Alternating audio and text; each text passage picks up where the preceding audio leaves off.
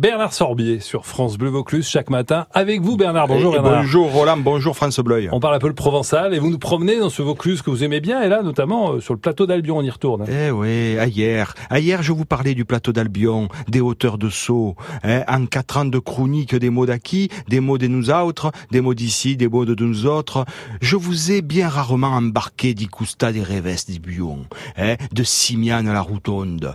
D'aujourd'hui, suis parti à l'aventure, je suis parti à l'aventure, vous, quand arriba à Revest du Bion, eh ben, si Ena encore plus.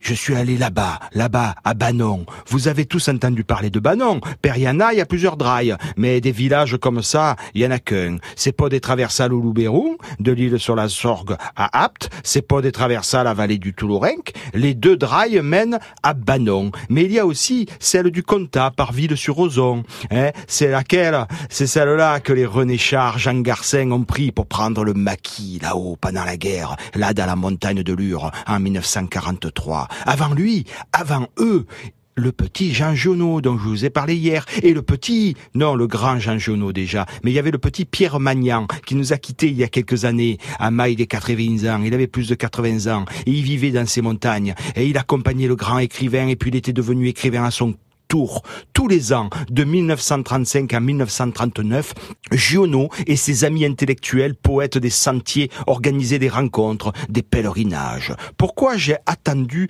tant de temps pour vous amener si loin? Parce qu'en ce moment, la nature est moins austère que dans l'hiver, un peu plus colorée, les prés sont toujours un peu secs, mais les feuilles des roures et autres arbres rustiques de ce paysage rude arrivent perlicabres comme l'isaz pour les chèvres et les ânes.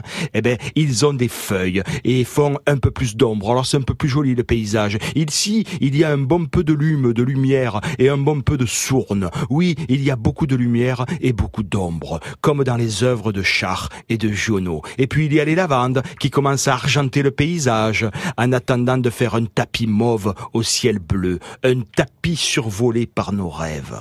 Allez à demain Bernard. À demain.